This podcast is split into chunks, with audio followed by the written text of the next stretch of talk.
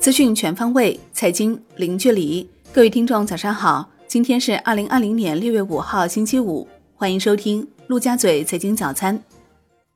宏观方面，中央应对新冠肺炎疫情工作领导小组会议要求，加大加快检测试剂和移动便捷设备研发生产力度，进一步推进疫苗和有效药物科研攻关，加强国际合作。目前，相关疫苗研发试验已取得阶段性成效。要尊重科学规律，依法合规，积极推进各阶段临床试验，力争尽快取得突破。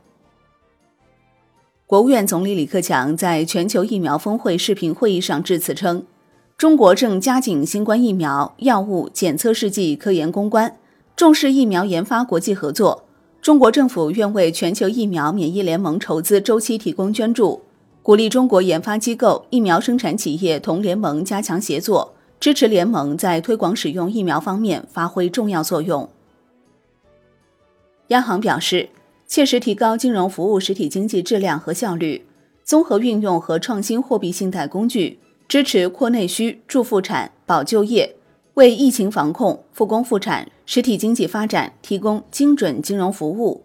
近期要首先把普惠小微企业延期还本付息。和购买普惠小微信用贷款两项支持政策落实好，帮助中小微企业渡过难关。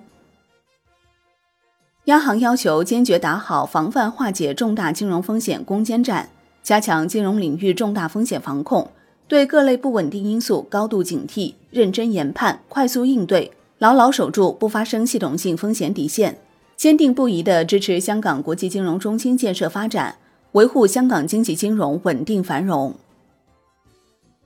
央行公开市场周四开展七百亿元七天期逆回购操作，当日有两千四百亿元逆回购到期，单日净回笼一千七百亿元，Shibor 全线上行。自然资源部明确，二零二零年土地利用计划管理，在控制总量前提下，计划指标跟着项目走，切实保障有效投资用地需求。对完成二零一九年 P 而未供和闲置土地处置任务的省份。在核算计划指标基础上，再奖励百分之十；对任一项任务未完成的，核减百分之二十。商务部出台支持湖北自贸区加快发展二十四条措施，支持湖北自贸区建设国家外贸转型升级基地，探索建立反向定制产业基地，支持武汉跨境电商综合试验区建设，支持武汉、襄阳、宜昌开展跨境电商零售进口试点。商务部表示，目前中国没有出现外资撤离、产业链供应链外迁的情况，许多跨国公司反而正在考虑在中国扩张产业链。中国将坚定不移扩大对外开放，继续放宽外资准入限制，扩大鼓励外商投资范围，推动国内产业链供应链提质升级。国内股市方面，A 股窄幅整理，地摊经济概念炒作扩散。上证指数收盘跌百分之零点一四，止步五连涨；深证成指涨百分之零点二八，创业板指涨百分之零点三九。两市成交额约六千五百亿元，逾百股涨停。北向资金全天净买入二十八点八三亿元，已连续九日净买入。港股高开低走，恒生指数收涨百分之零点一七，恒生国际指数平收。全日大市成交一千二百五十四点一亿港元，美团点评大涨近百分之六，创新高，市值近九千六百港元。中国台湾加权指数收盘涨百分之零点六五。A 股上市券商五月成绩单陆续出炉，业绩较四月多出现下滑。中信证券利润降至四点零三亿元，环比降幅高达百分之七十四。中信建投净利润降至三点一三亿元。应确认下属子公司分红收入五点三八亿元，广发证券以八点九五亿元净利润居首。金融方面，银保监会表示，将持之以恒整治影子银行，建立全覆盖的统计监测体系，重点加强高风险影子银行业务监测分析，做好风险缓释，突出规范交叉金融产品，要做到公募产品与私募产品边界清晰。表内业务与表外业务风险隔离。产业方面，民航局表示，自六月八号起，所有未列入第五期航班计划的外国航空公司，可在公司经营许可范围内选择一个具备接收能力的口岸城市，每周运营一班国际客运航线航班，同时以入境航班落地后旅客核酸检测结果为依据，对航班实施熔断和奖励措施。民航局公布具备国际客运航班接收能力的三十七个口岸城市名单，包含北京、广州、杭州、南京、青岛、上海、深圳、天津、武汉、重庆等。国际客运航班调整后，预计目前保持通航的二十三个国家、四十四个航空公司，每周最多增加航班四十四班。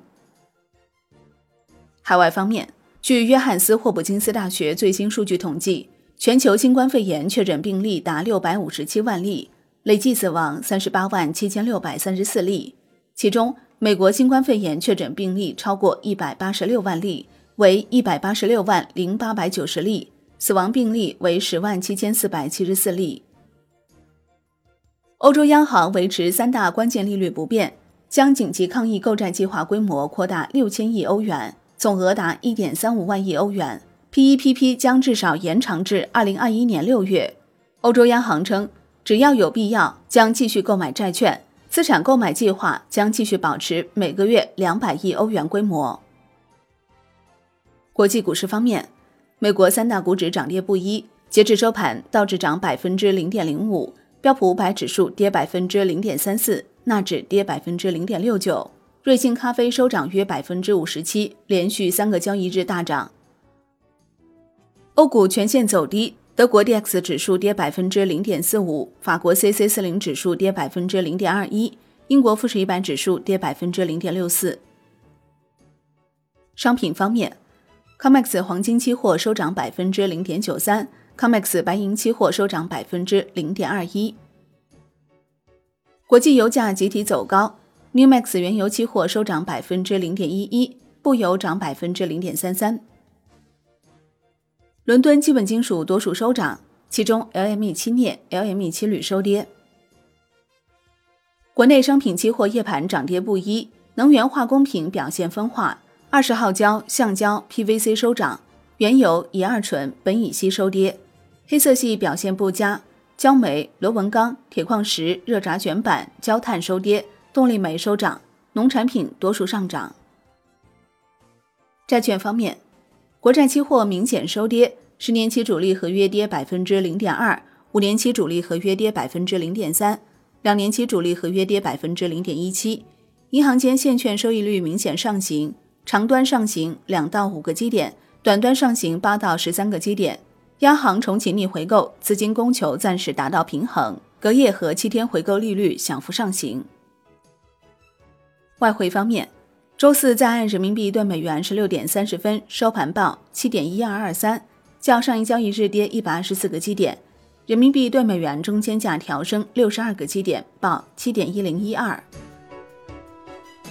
好的，以上就是今天陆家嘴财经早餐的精华内容，感谢您的收听，我是林欢，我们下期再见喽。